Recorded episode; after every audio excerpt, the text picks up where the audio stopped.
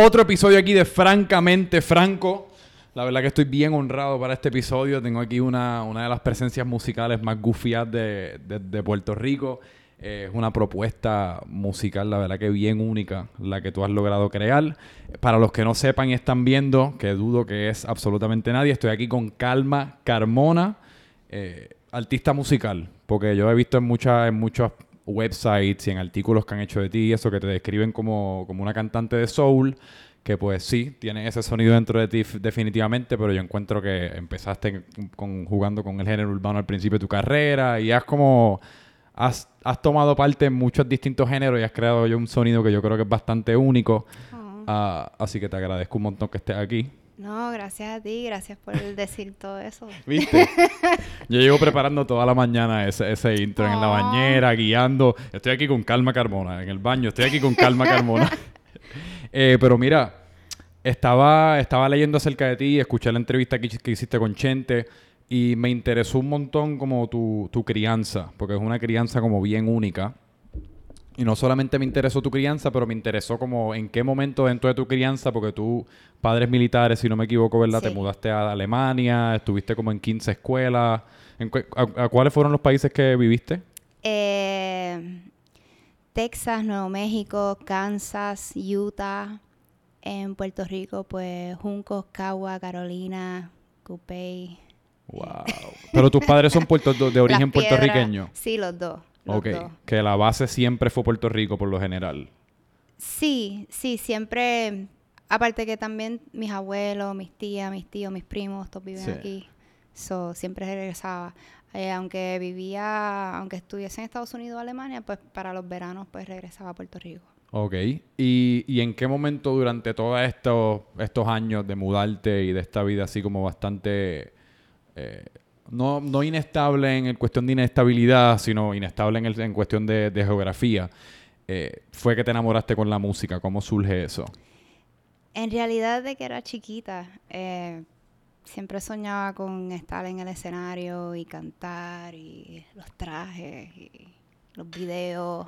Este, dormía con, con el radio prendido. ¿De so, verdad? Por alguna razón me sé la lírica de muchas canciones de diferentes géneros. Y mi papá me regañaba como que como que no pasaste el examen, pero te sabes todas las canciones, Sí. pero ¿qué es esto? So, Eso pasa. El otro día yo me estaba riendo porque no, por alguna razón mi, mi banco de memorias aterrizó en Alexis y Fido el otro día. No sé, no sé cómo aterricé en Alexis y Fido, pero yo nunca me voy a olvidar, ahora que tú dices eso, porque eran otros tiempos también, no existía todo el estímulo y el entretenimiento que existe hoy día, así que la música era bien importante en esos todo, momentos.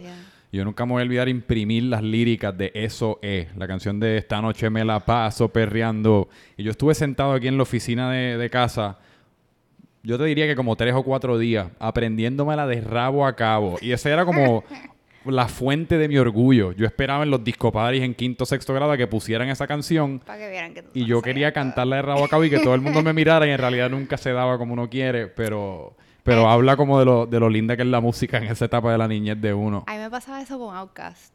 Ah, con atrás, Y lo de la rewind, y la play, y la rewind. Fíjate, tú, tú me tienes cara de que serías, de que tú serías tremenda amiga de Andre 3000. Por favor, ojalá. Él es uno de tus artistas favoritos. Dilo, dilo ahí en. Pero, y es él- uno de mis raperos favoritos. Sí. Sí. pero él es como, ¿tú tienes idea por qué él está tan como hermit? O sea, porque él sale a relucir como cada tres años. genius. En estos días soltó un, en el, en el nuevo disco de Anderson Pack, soltó Ujú. algo ahí que estuvo bien bueno. Y aparte de, de Outkast y eso, ¿qué, ¿cuáles fueron tus otras influencias musicales en esos momentos que estabas durmiéndote con la radio? Es que hay tan, tanta, tantas etapas, ¿no? Este, dependía de, depende del lugar. Y no, cuando uno está en Puerto Rico, pues la salsa, el merengue, este, cuando fui para Texas, como que me entró un poquito lo del country. ¿Sí? Sí, y lo del Southern Soul y el gospel y este Dirty South. Sí, como que de donde de verdad, ¿sabes? El trap se escucha así. Hace años Hace y mucho, años. muchos años. Este, en Alemania me fui por un un viaje más experimental. Me gustaba Bjork, me gustaba Portishead, Wow. este Massive Attack, eh, ¿cómo se llama? Prodigy. Eh, Allá hay como que mucha, mm, mm, em, muchas fusiones experimental así entre como el Portishead que era como que un trip, trip hop, estaba bien grande. Este, eso depende de las etapas. Me imagino que a todo el mundo le pasa también. Sí. Y desde un punto de vista psicológico, ¿tú crees que tú crees que tu afinidad por la música nace casi como pues al, al uno mudarse tanto, pues es difícil como uno tener relaciones o amistades estables aparte como de la familia inmediata de uno. ¿Tú crees que la música entonces se convirtió como en esa amistad más cercana tuya que te acompañaba en todos estos sitios y por eso es que le cogiste tanto cariño? Es que era algo innato en mí. Es, es algo que, que ese era mi, mi home, mi salvación, era mi cuarto y la música. Ok. ¿No? Y entonces pues no me veía haciendo nada más. Yo, este, a veces en discusiones con mami así, tenía 10 años y le decía, deja que yo tenga 18. you know, I'm gonna be a big star. I'm gonna go to New York and be a big star. Y eso siempre lo tenía Mm. presente. Lo único que cuando cumplen 18 es como que diablo, pues, como que... No, es es bien fácil decirlo a los 14 años cuando uno está viviendo bajo el techo que te, que te más o menos te mantienen y eso a los 18 cuando como que de nada eres empujado hacia la vida real. Ya, ya, ya. es como, ok, quizás a Yeah. los 19, oye, me voy para New York, pero todavía denme un año Sí, más. Pero todo el mundo tiene su historia, todo el mundo tiene su Bien cabrón. Son manzanas y chinas. Chinas nunca pueden ser manzanas y manzanas No. nunca pueden ser chinas. So, todo el mundo tiene su, su historia, ¿no? Exacto. Y esa es la mía. ¿Y en algún momento hiciste algo que no fuese la música? O sea, tuviste que... O te mantuviste súper firme esa convicción. Como yo sé que hay gente que, ay, pues tengo este sueño, pero quizás no me atrevo y me voy a estudiar Bueno. contabilidad en lo que... Bueno, empecé a estudiar música, pero no terminé. Eh, por razones eh, económi- económicos, ¿no? Pero pues trabajé en, en oficinas y cosas para Mm. poder mantenerme y después de un tiempo, gracias a Dios, pues me puedo me puedo mantener con, con, con los shows y los streaming y ciertas cositas que hago por el lado. Es, Ah. es fajón, pero gracias a Dios me he podido mantener con la música en los Que ese en verdad es el... Ese es como que el- ya tú estás viviendo el sueño. El sueño, Um, el sueño no necesariamente es ser Beyoncé, el sueño es poder vivir de, Well, de lo que sea que uno is. quiera vivir. Mine kinda is. Pero sí. Ah, bueno, claro, estaba... pero estoy súper, eh, súper agradecida a la vida de que, de que puedo hacer lo que amo y aunque para mí todos los días es lunes, ¿no? Y todas las noches es viernes, a mí me gusta ese dicho. No, para mí no. ¿No? Todos los lunes es viernes, los lunes y todas las noches es viernes. No, meaning Eso que... me lo inventé yo una vez, no sé si es un dicho popular ni un No, carajo. No sé ni si tiene filosofía detrás, ni si, ni si es profundo. No creo, no. Lo digo en el sentido de que todos los días hay que meterle. Sí. Todos los días hay que trabajar, todos los días o tienes que crear o tienes que hacer la estrategia que tengas que hacer para mover el producto. ¿Y cuál es sea. tu, hablando de eso, cuál es como que tu, ahora mismo tu proceso creativo? O sea, cuando tú dices todos los días tienes que crear, Sí, mi proceso ¿de qué creativo. consiste eso? Ahora mismo mi proceso, bueno, mi proceso creativo siempre ha sido bien tedioso. O sea, para mí es como que me, me rompo la cabeza literalmente. Pero eh, cuando termino y cuando termino con un proyecto, pues vale la pena. Mm, pero tienes Estoy, algún... estoy tratando de disfrutarme el proceso un poco más. Ok. Estoy- conscientemente estoy tratando de disfrutarme el proceso un poco más. Estoy tratando de esforzarme a escribir, no solo cuando me viene la musa, porque hay muchas veces que uno dice, ay, pero es que no tengo la inspiración. Y entonces, pues estoy tratando de esforzarme a escribir, aunque no tenga la musa, para hacerlo una disciplina. Pero yo creo que constantemente lo que como, lo que escucho, la película, la, cada conversación que tengo con quien sea, eh, inevitablemente eh, lo pienso en, en- a veces me inspira para la música, porque Sí. no, porque Sí, es vivir la vida. Hay que vivir para crear. So, En eso, se- en eso yo creo que hacer música es como bastante similar a hacer comedia, que mucho, que el material, casi como el trabajo de uno, digo no de uno porque yo no soy comediante, pero de, de los comediantes y los músicos es vivir y entonces después relatar esos sucesos de la vida real de una manera poética, ya sea en un chiste o en una, o en una canción. Exacto. Y, y interesante también lo de la musa, porque a mí me pasa a veces también eso del, ah, déjame esperar a que llegue la musa, y esperando y esperando, la musa no acaba y aterriza hace como siete meses. Yeah, La yeah, jodida yeah. musa, pero a veces yo creo que también, por lo menos en mi caso, eso de esperar por la musa casi a veces se manifiesta o es como casi una excusa que me hago conmigo mismo cuando tengo miedo. Sí. Cuando tengo miedo de sentarme y como decir, ¿sabes qué? Por las próximas dos horas no va a tener, no va a tener la comodidad de chequear Instagram ni de, ni de ponerte a ver una película en Netflix porque, ay, no tengo la musa, así que nada, veo Netflix y mañana pienso en eso Yeah. que las veces que me he forzado como a, a sentarme y, y tomar control de la musa y decir, ¿sabes qué, musa? Tú vienes a donde mí ahora, yo no voy a esperar, no voy a esperar que aparezcas mágicamente, como que en verdad surgen cosas bastante positivas. Pero soy fiel, fiel creyente que no debe ser tan cómodo. Si te estás sintiendo cómodo haciéndolo o te estás quedando en lo monótono o no te estás esforzando lo demasiado, so, por lo menos me siento bien que no estoy cómoda. So, Ah, no, la comodidad es. La comodidad es como un. como una barquilla de mantecado, yo diría. Porque es como cuando estás llegando a la heladería, tú estás bien pompeado. Es como cuando, uno está. Ay, mañana tengo libre, ¿sabes? Que me voy a tirar en la cama todo el día, a hacer un carajo. Y uno se acuesta a dormir casi como si el día de mañana fuese el premio mayor de ser humano. Yeah. Y después te levantas, que es el proceso de empezar a comerte la barquilla de mantecado, y te empiezas a dar cuenta con cada bocado, con cada lambida que le das a esa barquilla de mantecado, que tu cuerpo como que se va sintiendo un poquito peor y peor y peor. Y después, una vez ya lo acabas, que te queda como ese último bocado que, que piensas botar al zafacón como si eso fuese a hacer diferencia calórica o dietéticamente. Te das cuenta que, ay, qué mierda, qué carajo acabo de hacer. Acabo de desperdiciar como todo este tiempo. Feliciaste par de años. Sí. Que, que eso se puede manifestar de muchas otras maneras. Pero, y entonces cuando, pues, tienes este sueño musical, de- es, es algo que está innato dentro de ti, ¿hay, ¿hay algún momento o algún punto en tu vida en el cual ya como que lo empiezas a practicar seriamente, o empiezas a coger clases, o empiezas a Eh, perseguirlo profesionalmente? ¿Cómo fue ese proceso? Sí, en la Intel, pues empecé a estudiar y pues tú tienes que ir a jurado. Y jurado es como que tienes que cantar al frente de los profesores. ¿Eso es como para que- hacer una audición? ¿Para entrar al programa? No, o- para pasar, para pasar las clases. Ok. Entonces, pues, yo solamente había cantado como que en la iglesia, chiquita, ¿no? Como Ajá. y, ¿sabes? O Happy Day, tú sabes. y entonces, este, tenía un miedo terrible de cantar al frente de alguien, como que la, la- las rodillas me temblaban, tenía que cerrar los ojos, cantaba bien bajito, Ok. este, cantaba Oh Happy, o sea, cantaba bien bajito.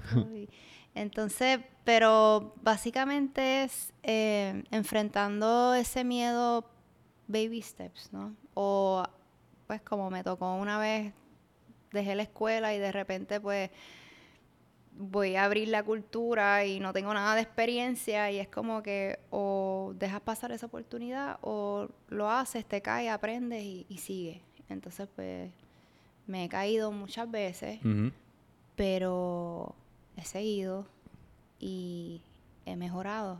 Claro. Que, es lo que este es parte del proceso. Sí. Hay que pasar por eso, hay que pasar por bochorno, hay que pasar por incómodo, por estar incómodo, hay que eh, aparte de los por esto es- esto es bien psicológico, ¿no?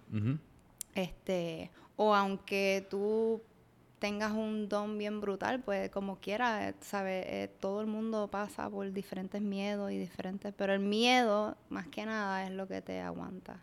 Digo, yo me imagino que es psicológico porque es un es un pursuit bien individual, ¿verdad? Que todo que casi como que todo nace de uno, así que uno se siente como es- es mucha presión lo que uno siente. Eh, full, o sea, la, la voz sale de tu cuerpo, sale de, de ti, y entonces como que uno se pone eh, súper self-conscious, ¿no? La gente te Mm. está mirando, la gente, o sea, eh, pero mientras uno va enfrentando esos miedos paso a paso, como que ve como que no es tan mal y como que te atreves a hacer un poco más y te atreves a hacer un poco más hasta que tú dices que yo estaba esperando. Ah. Y entonces pues este para mí lo lindo de esto es que I become fearless. ¿De verdad? Tú ahora, ahora, hoy por hoy, tú puedes decir que En Cero miedo. mi- por lo menos en- bueno, en, el ámbito, en el ámbito uno- artístico. Todavía hay un par de situaciones que me... Pero en este... Cuando a- aprendes a manejar, a canalizar esa energía de miedo, y anyway te va a seguir cayendo, somos humanos, Claro. pero es como canalizar esa energía on stage, a mí se me va. A lo mejor después salgo después del stage y digo, diablo, I fucked up on this part and I did this part. But on stage eh, es como que es algo que no lo puedo describir. O sea, y, y- para mí ese, ese es- yo hago todo esto para, para ese momento. Sí, porque yo me imagino, eh, y esto es algo que pues, obviamente yo he sentido en una escala como mucho, mucho, mucho menor, pero a veces cuando uno hace algo y pues llega el momento de hacerlo, un- algo creativo y llega el momento de hacerlo, es como una, una libertad extraña la que uno siente porque es bien... El, el, el antemano, pues uno no lo está haciendo, así que lo único que lo- solamente tienes tiempo como para pensar y analizar y, y- y pensar en todas las maneras que uno puede fracasar, pero ya una vez lo estás haciendo es como uno entra casi como en ese trance de que esta gente que está aquí está aquí, o sea, vino a verme, claramente no es que vinieron aquí a reírse de mí, ni vinieron aquí a hacer a gritarme, ni un carajo, vinieron porque les gusta mi música o mi arte o lo que fuese, así que hay como cierta libertad en eso, como llegar a esa después realización. de la preparación, cuando realizas lo, lo que, lo que vayas a hacer, es como, eh, como ya te preparaste, Sí. este, una forma de expresión bien bonita. Y esa, esa presentación con cultura, esa fue como la primera presentación grande que tuviste así. La primera grande, sí. Este, ¿Y cómo surgió esa presentación? Yo hice una canción que se llama No te quites con. Audi. Eh, Pana, él también estuvo en el programa aquí, me encanta Audi. Hicimos una canción que se llama No te quites y cultu- él era pana de Willy y Cultura y ellos escucharon la canción, les encantó y nos invitaron a, a cantarla en el Anfi. Eh, ¿sabe? De, tener miedo a, ok, voy para Anfi a cantarles, como que... oh. Pero nos fue bien y, y, de ahí después nos invitaron a abrir la gira, en una gira que tenían en Puerto Rico. Y entonces, pues fuimos a diferentes fechas con ellos y que terminó otra vez en el Anfi. eh, fuimos dos veces. Eh, a través de ellos, pues conocí a, a De La Ghetto, Mm. Rafael De La Ghetto. Rafael de la Ghetto. Ese es Will Smith en Fresh Prince. That's where he gets his name. No joda. I think so, yeah. ¿Esos son los orígenes de La Ra- Ghetto? él es Rafael, Rafael De La Ghetto. Wow, eso me acaba de explotar la amazing? mente. I love Yo- it. No, digo, yo soy amante de Fresh Prince of Bel Air. O sea, yo era de los que me acostaba a las tantas de la noche viéndolo en TBS todo, o sea, todos los días de mi vida. Pero nun- no tenía idea de que surgía de eso. Es Rafi, Rafael de la, este, Rafael De La Ghetto. Qué explotadera, qué cómico. Así que conoces a De La Ghetto. en- Conozco a De La Ghetto, conozco a Randy.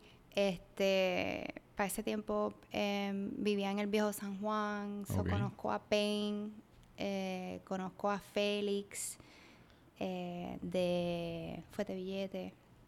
Entonces, Payne y Félix eran roommates en La Perla y yo vivía en La Cristo. Entonces, pues yo me pasaba Ujú. en, en La Perla grabando con ellos y, y experimentando con el rap y experimentando con los coritos y, y entonces para ese tiempo como que no se subían todas las canciones online so we just uh, hangueábamos y grabábamos mucho este me manejaba Anthony Elizo que él es como mi hermano él también estaba con Audi y nada, empiezo a conocer mucha, mucha, muchos artistas de- del género, como le dicen, este, que fueron los primeros que de verdad me dieron la oportunidad de ir a un estudio y más que nada de darme ese support y ese encouragement, ¿no? Cuando a veces uno es nuevo entrando a esto, Ujú. pues no te atreves de verdad como que la mayoría de las personas este, a hacer full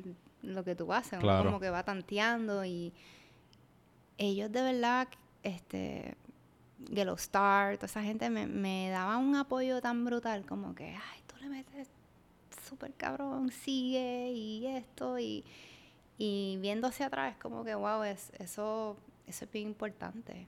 Especialmente empezando. Eso es bien importante. Porque empezando no lo me imagino que uno que tiene como tanta inseguridad. que otras personas te, te den ese support y, y que te vean, ¿no? Con esa visión, pues Sí. eso, eso nunca se me olvida. ¿Y cómo tú... cómo- ¿Estos contactos surgen orgánicamente Orgánico, o...? orgánico, este, en Puerto Rico es bien chiquito. como grababa así, como que en, uno conoce a Elías y uno conoce a todos los artistas. y- Conoces a uno y es como un efecto dominó.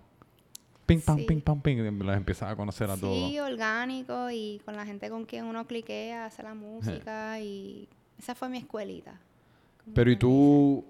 ¿Y qué tú crees tú? Esto fue una pregunta, obviamente no, uno no le gusta hablar de uno mismo en estos términos, pero que tú, pues claramente se puede decir a través de todas estas personas que te han querido extender la mano y eso, que pues tú tienes como una personalidad o algo cierto, tú tienes cierto magnetismo, que tú crees que es como de tu personalidad o, te- o de tu carisma, o es algo en tu crianza, porque tú crees que, que tanta gente se sintieron como Yo, inclinados a darte la mano. Digo, aparte de que haces muy buena música, obviamente yo creo que me imagino que ese es el factor primario, pero yo me imagino, hablo de ti como persona.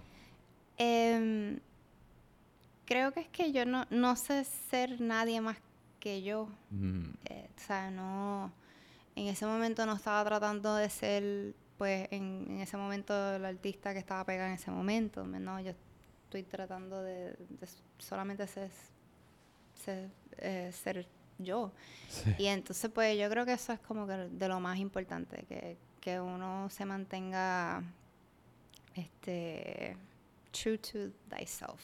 True to thyself. y pues cuando tú hablas de ser, de ser yo, exacto, porque tú has experimentado con un montón de géneros de, de música y has- te has relacionado con un montón de artistas dentro de distintos géneros de música, pero ¿cuál es tu, cuando, en tus años formativos, qué tipo de música tú querías hacer o no necesariamente tenías I un... just wanted to be a superstar.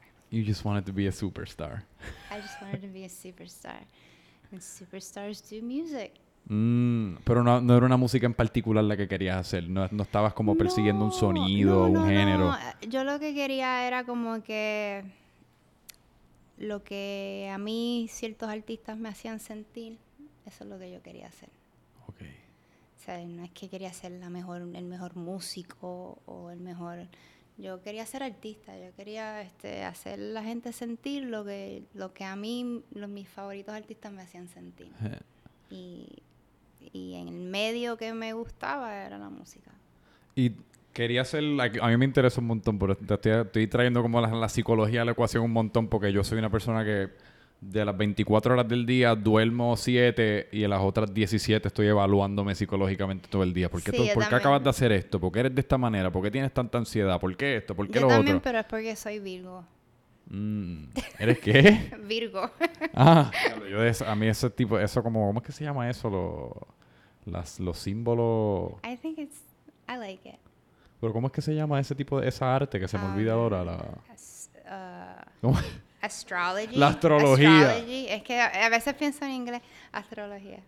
Eh, ¿Por qué tú crees que querías ser una qué bueno que superestrella? no, que no dije astronomy.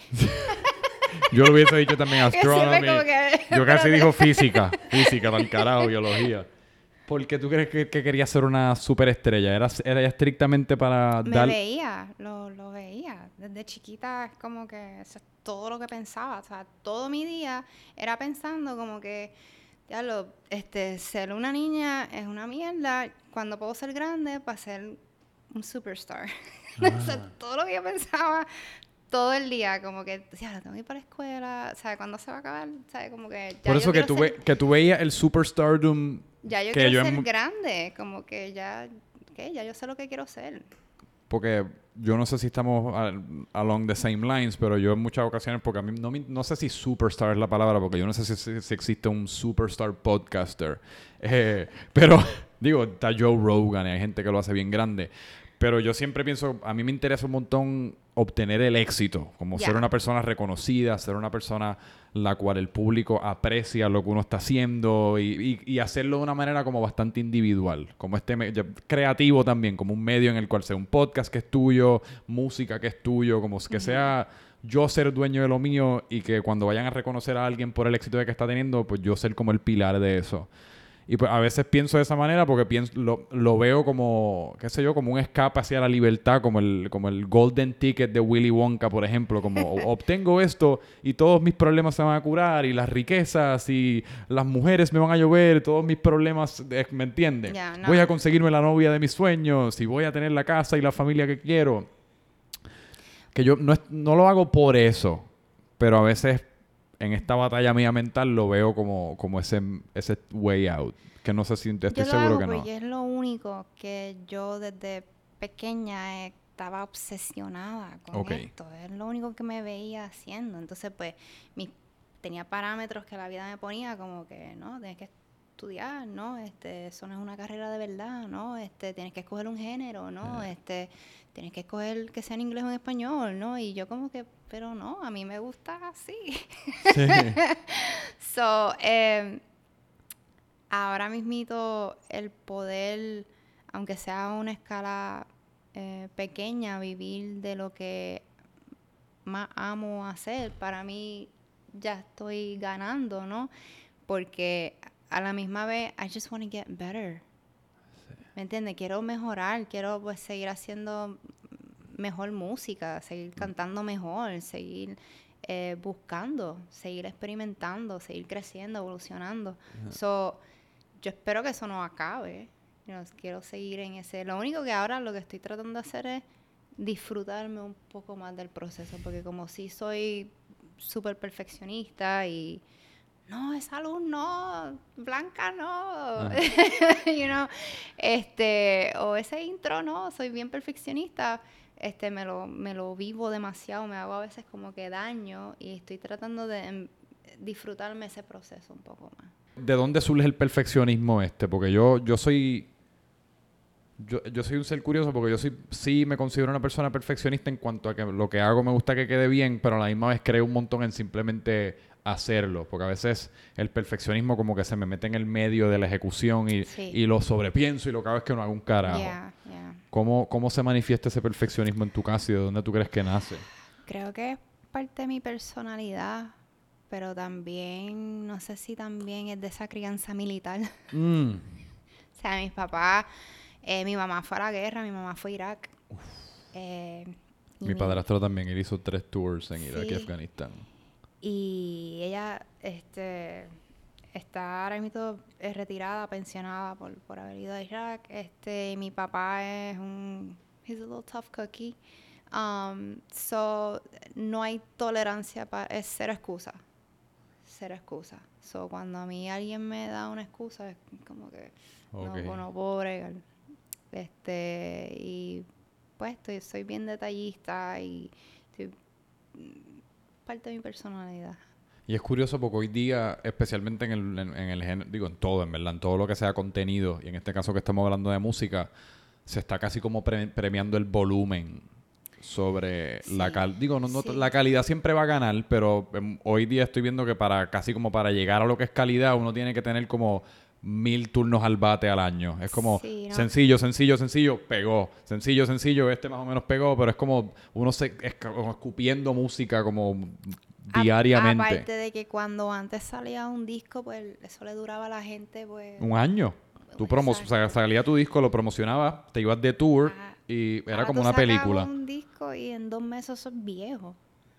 dos semanas. Y, y entonces pues sí, he estado... Eh, struggling un poco con eso. Sí. Porque, por ejemplo, un Sade se coge un break de 10, 7, 7, 10 años y saca un disco. Obviamente los discos que saca todos son clásicos, se vuelven clásicos, pero ella pues dice que tiene que vivir para poder crear. Diablo, pero vivir 10 años pero sale, Pero a mí no me sorprendería si, si porque existen bastante... Pero es, demasiado, como que yo no creo que yo tomaría tanto tiempo, pero a la misma vez estoy struggling con eso también, como que DH, pero como no, no sé si pueda sacar un tema cada semana. No, y lo peor, para mí no está, para mí lo peor es, lo peor debe ser como que aunque uno logre hacer como la el mejor, la mejor pieza musical en la historia del mundo, debe ser bien frustrante el hecho de que aunque sea literalmente el Picasso de la música, no va a vivir más de dos semanas. No. Eso es decir, como puñeta, este, yo acabo de, de- de derramar mi corazón y estos son dos años aquí de, de- trabajo. Y en dos semanas, Ozuna saca otra canción, Bad Bunny Sí, saca una y canción. yo creo que lo... Ahí es que viene eh, crear algo timeless. Mm, Y ahí es que viene cuando tú creas algo que, que es timeless, pues Eso es bien difícil. eso es bien difícil. Eso es bien difícil. Yo lo noto mucho más como en la televisión. A veces te das cuenta cuando un programa o algo empieza, está, está haciendo demasiadas referencias del momento. Tú sabes que no va a envejecer tan bien. Es lo mismo con la música. Exacto. Pero cuando hablan más como, o la misma música, cuando la música engendra como un sentimiento un poco más universalmente humano, no necesariamente Trump es un huele bicho, fuck Donald, de ese tipo de, ca- de canción. En 15 años yo no sé cuántas, pa- cuántas patas tengan, pero algo que te hace sentir en, en bueno, tu pecho. sí, este, te voy, a- te voy a dar un ejemplo de eso. El, el disco de Kendrick Lamar. Mm, That's a pretty timeless piece porque ¿verdad? es- Digo, esa- time esa- will tell, porque it's a, it's a pretty new piece, pero sí. It is, but you can kind of tell que Sí. es uno de esos discos que en 10 años tú puedes revisitar y, Sí. y va a tener ese mismo impact. Tú sabes que este no creo que para algo ser timeless eh, no es que no deba ser vulgar o ¿me entiendes? Eh, es tricky, I guess. Para mí lo más timeless del- de la historia de la música, que yo, creo que si tú me das a escoger a mí como que cuál es el artista y, el catálogo que va a perdurar sobre todo. O sea, de que aquí en 500 años todavía lo, va a estar, lo van a estar escuchando, ¿cuál, cuál tú crees que Eso es lo que me interesa. Yo digo, de aquí a 50 años, ¿qué nombre va a ser el relevante? ¿Quién tú dirías? En tu opinión, que que Porque, por ejemplo, candidatos para este honor están los Beatles, Michael, Michael Jackson, no, Michael Jackson sí, o lo cancelamos. ¿Cómo? Ah, let's not talk about Exacto, te- tema sensible, pero su música, pues... Pero en mi opinión es Bob Marley. Yo creo que la música de. Bob Marley... Y quizás Pero estoy lo- biased porque estamos en una isla. vivos ahora. Porque Bob Marley ya... Por eso, pero yo digo que su catálogo nunca va... Porque por, aún el de los Beatles ya tú le empiezas a ver los cracks un poquito. Ahora mismo no podemos estar haciendo Zen y poner Yellow Submarine y es lo mismo que Three Little Birds. No es el mismo sentimiento. Yellow Submarine quizás se siente un poquito más viejo. Pero estamos hablando de los Beatles. Sí, eso es verdad. Bueno, porque también culturalmente tuvieron un impacto increíble. Es, eso es- son las cosas que me interesan Sí. a mí. Por ejemplo, este Shakira, Ricky Martin, Madonna. Pero Ricky Martin... Sí, Ricky Martin. Ricky Martin, tú vas a un país en La Copa de la árabe Vida. o lo que sea y dices, yo soy de Puerto Rico. ah, Ricky Martin, ah, ok. A menos de que que me vaya... pasaba en Alemania, me pasaba ¿Sí? eso. Sí. A menos de que vaya a Tunisia, que allí es calma calmona. Ricky No, Martin, ¿quién? No. Mira, pero me interesa eso un montón porque lo dije semi, semi bromeando, pero en verdad un- una gran, Es si no nice la segue. parte, nice segue. ¿viste? La parte más, tu público mayor existe, está en Tunisia. Sí. ¿Cómo, por qué tú crees que pasa eso? Bueno, eh, después de lo de Beyoncé, como que es- recibí eh, prensa, alguna prensa internacional. Ajá. Entonces salí en el Huffington Post en una un reportaje que hablaba de, de diferentes artistas alrededor del mundo, que eh, prominent artists, ¿no?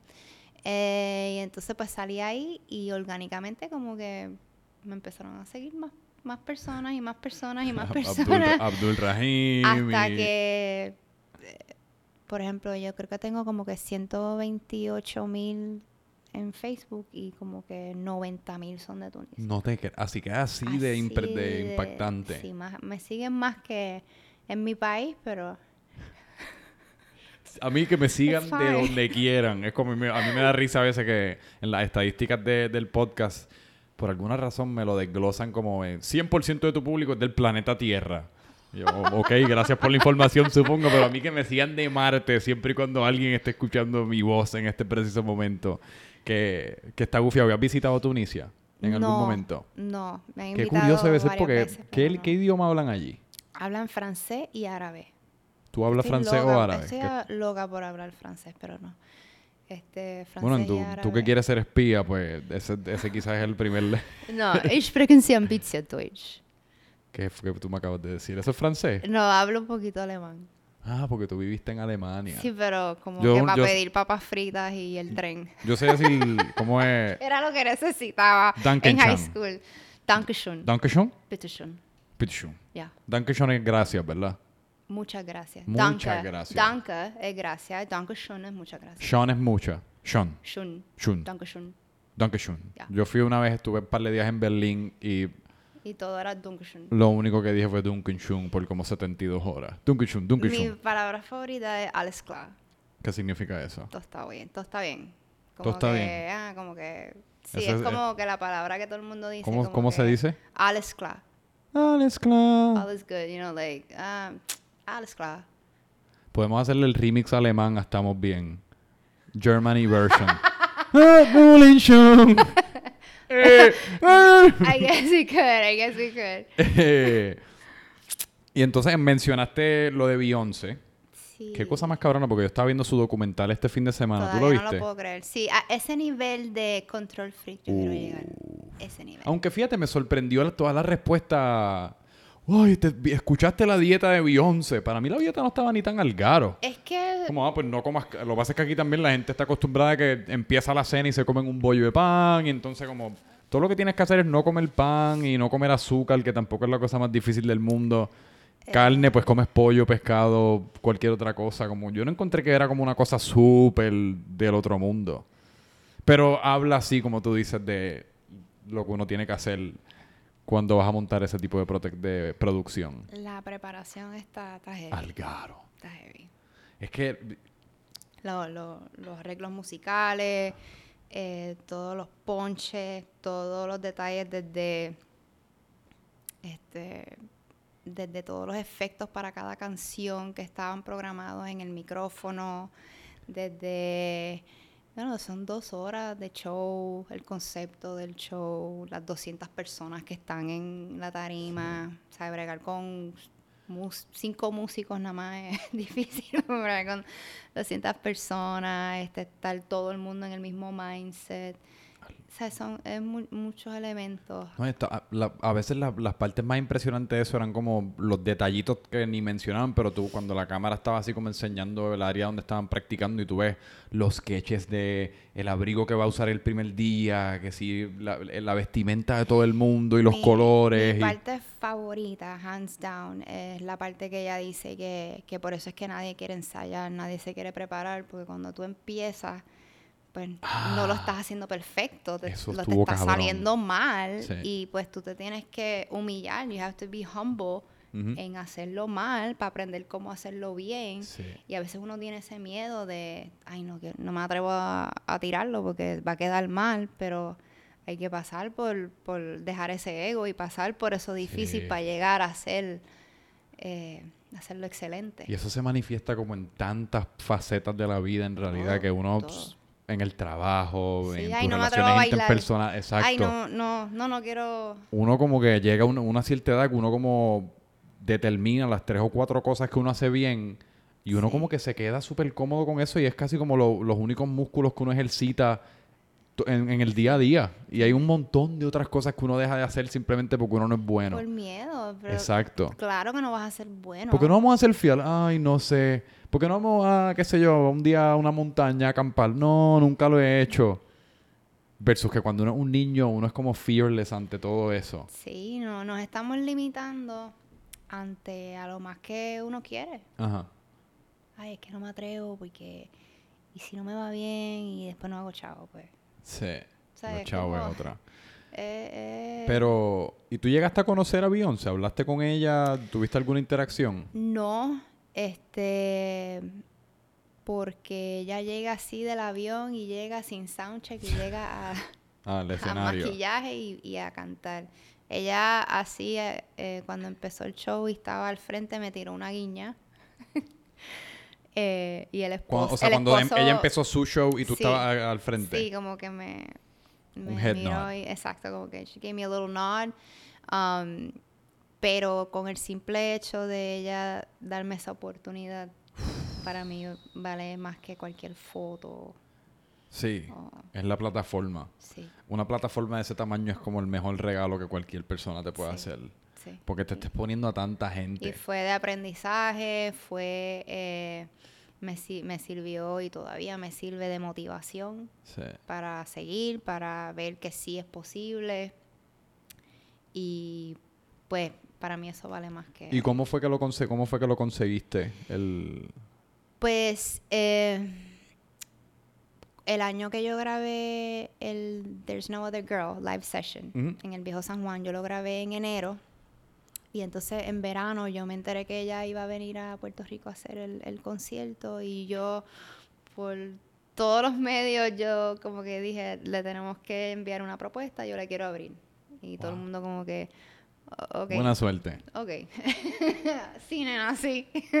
y entonces, pues, no recibíamos respuesta de, de nada y ya pasa verano, este, estamos en septiembre, que es eh, cuando ella iba a hacer el show y yo dije, pues, no, no se dio. Y una semana antes de, del concierto me llamaron que, que sí, que abriera.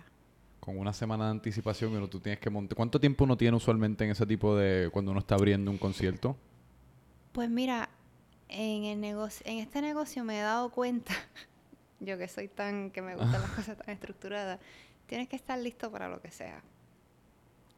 Y en ese nada, caso, ¿cuánto tiempo tuviste? Como, una semana. No, no, pero el, el set, ¿cuánto tiempo duraba? Ah, me pidieron como media hora, pero hice como 20 minutos. 20 minutos. Sí, porque me dijeron no banda, no bailarines, no luces, no, no visuales. Entonces, pues, yo, wow, ok, ¿cómo hago esto? Y preparé un medley con, con un DJ super amigo mío, Basic. em, y preparé unos visuales que después me los dejaron, me los dejaron poner, me movieron más cerca a la hora de ella, me, me dieron un spotlight y, y pues sí, que Qué curioso, en verdad. Que eso, es un- eso es como un power move hasta sí, cierto ¿no? punto de Beyoncé. como... eso ya sigue creciendo y es como que wow, Sí. todavía ni, ni lo creo. Pero Ella es como, en verdad, ella ella es como el gold standard, tú dirías. Ahora mismo. En cuanto a performer, sí. Sí. Sí, este eh, le, le dedica mucho trabajo. Le dedica, usualmente no, la mayoría no se prepara a ese nivel. Y hay- Pero hay, como cierto también que yo no sé ni, ni cómo uno lo cuantifica. Yo no sé si algo que- esto es algo que uno se puede preparar para, pero mera presencia, como mero, como esa, ese aura, como cuando ella, cuando ella toma tarima, no es- lo- el baile no necesariamente tiene que estar tan cabrón, pero de la manera que lo hace, como todo, sus expresiones faciales, es called todo es- performing. sí, en verdad. Así Es que called- sí, es para- como Michael Jackson cuando se ponía todo en silencio y se quedaba quieto y movía la cabeza bien suave y miraba a la gente y la gente empezaba a gritar y se le paraban los pelos y eso es timing, eso es tú tener control de ese tiempo en ese momento y eso es performing. Sí. Tú puedes ser el mejor cantante del mundo, puedes ser el mejor eh, eh, escritor del mundo, pero no necesariamente te hace el mejor performer. Pues eso es un arte en el son. es el arte. Lo de James Brown, este, gente que... que, que Wisin que- y Yandel. Coño, mano, Wisin para mí está ahí arriba con Beyoncé.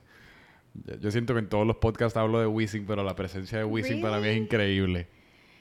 Ok.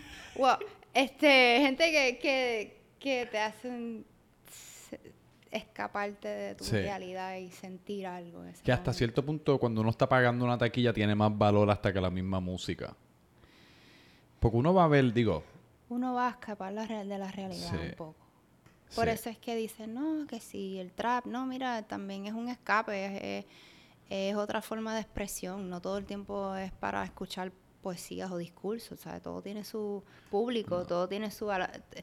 Tú, hay veces que yo lo que quiero es bailar merengue y hay veces que Ah. yo lo que quiero es eh, escuchar rap, ¿sabes? Como que...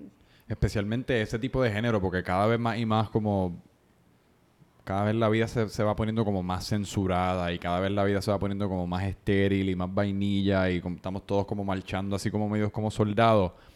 y ese y la hacen música falta cosas que nos amaquen. Por eso. Hacen falta cosas que, Que nos hagan abran un discu- un- una, una conversación. A lo mejor, pues no, no es la mejor canción, pero pues abre un- una conversación hacia, pues esa es la realidad de lo que está pasando en el mundo en ese, en, en, en esa zona. Pues vamos a hablar, mira lo que está pasando, pues vamos a hablar de esto, vamos- qué podemos hacer para cambiarlo, ¿no? Sí. Si, si ellos están, si esa es su realidad, pues entonces, pues, eh, crea una conversación de eso, y eso es importante también. Sí. Y también hay que ver que hay muchos artistas que evolucionan de eso también. So, Pero ¿y cuál es tu, tú crees que entonces se debe usar la, la música y, y las artes como bien agresivamente en cuanto a discurso político, discurso social? O sea, ¿tú crees que es un... o Eh, debe... O debe como siempre las artes han reflejado la realidad. Sí. Eh, es un, tu plasma lo- la realidad de ese momento, ¿no? Es como pues cuando eh, vemos las pinturas porque están vestidas así, porque en ese tiempo se vestía así, en ese tiempo no se usaban faldas cortas porque la mujer no, ¿me entiendes? Sí. Esas cosas son importantes. Es que últimamente yo filosóficamente estoy ultra de acuerdo. Filosóficamente yo creo que cualquier método que se pueda utilizar para progreso debe ser utilizado. Pero prácticamente a veces como consumidor me encuentro un poco ya como, como punch drunk. Como a veces quiero simplemente ver un rom-com, ¿me entiendes? Quiero que es nada, que después al fin y al cabo el tipo tenga que ir al aeropuerto y correr todo el aeropuerto y se besan y están juntos para siempre. Como... eh, porque siento que te- está tan integrado ahora lo que es lo político y lo social con todo el Por eso entretenimiento. por eso es importante el pop. Por eso es importante el pop. Eso es verdad.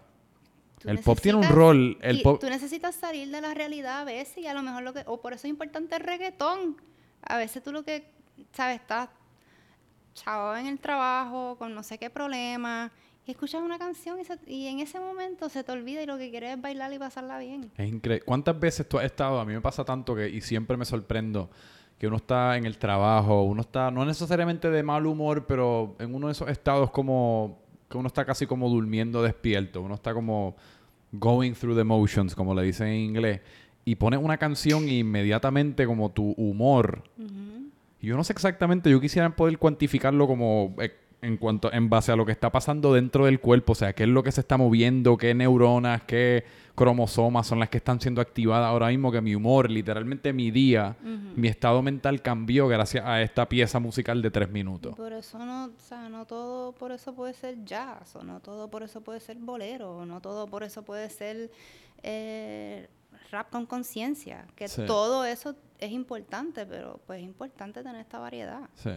¿Y tú qué te ves? Porque en el 2017 sacaste 100 vidas. Y me, me estabas hablando antes de, antes de empezar que estás como... Recientemente sacaste un remix con Rafa Pavón, ¿verdad? Sí, eh, un remix de No Puedo Evitarlo. No puedo evitarla, estaba escuchando esta par de gufia. Rafa Pavón está, está duro Él es también. buenísimo. Sí. Aparte de que es súper buen ser humano también. Por eso, que está teniendo un momento y me está gustando porque lo noto que es como parte de esta generación nueva o semi-nueva o lo que fuese de, de artistas, no solamente artistas del género urbano, pero que están, no sé, tienen como, tienen un approach súper refrescante porque no es necesariamente un Sí. approach a- agresivo, es un approach como bien, se siente como bastante genuino y como si fuesen vecinos de uno, como bien cool. Tengo, tengo mis favoritos, sí. Sí. Y pues entonces, ¿qué te ves? Porque mencionaste el jazz, el rap con conciencia. ¿Qué te ves haciendo próximamente? O sea, ¿cómo, cuál, cómo tú crees que el sonido de Calma Calmona eh, va a ir evolucionando ahora en el 2019, 2020? Bueno, siempre eh, me veo eh, tratar de seguir creciendo, tratar de seguir evolucionando. depende de dónde esté, en qué etapa de mi vida esté. No sé Ajá. qué disco voy a hacer, pero sí sé que siempre voy a estar haciendo mi- un disco en mi mente, ¿no? Ok. Este, pero ahora es, como he tenido esta, como empecé en lo urbano y fue donde pude Tú, estabas en- tú Empezar. saliste en Sangre Nueva, ¿verdad? yo salí en Sangre me Nueva. encantaban esos Amor discos. Millonario con Randy.